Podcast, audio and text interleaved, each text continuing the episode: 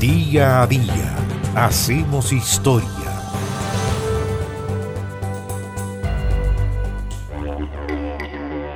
El 26 de enero de 1788 y por orden del gobierno británico, el capitán Arthur Phillip fundó Port Jackson, en la bahía en que hoy se encuentra Sydney.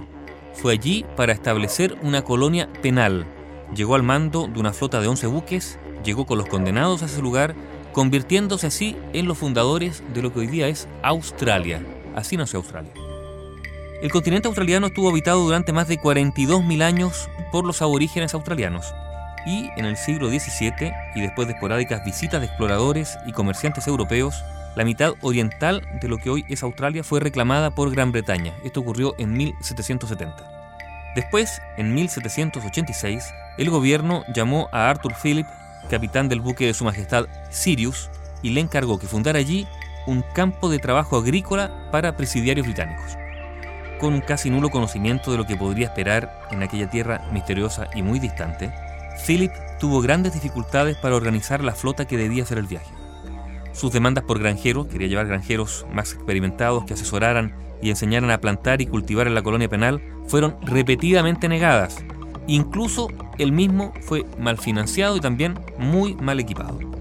Sin embargo, insistió y acompañado por un pequeño contingente de marineros oficiales, Philip condujo un destacamento de trabajo de más de mil hombres, de los cuales 700 eran presidiarios.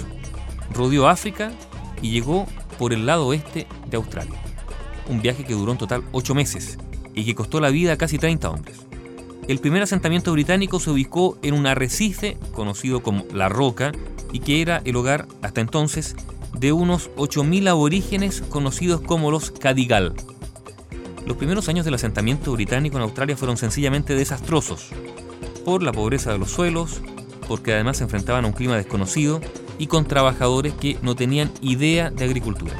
Entonces, Philip tuvo grandes dificultades, en primer lugar, para mantener a tantos hombres vivos, para proveerse de alimento.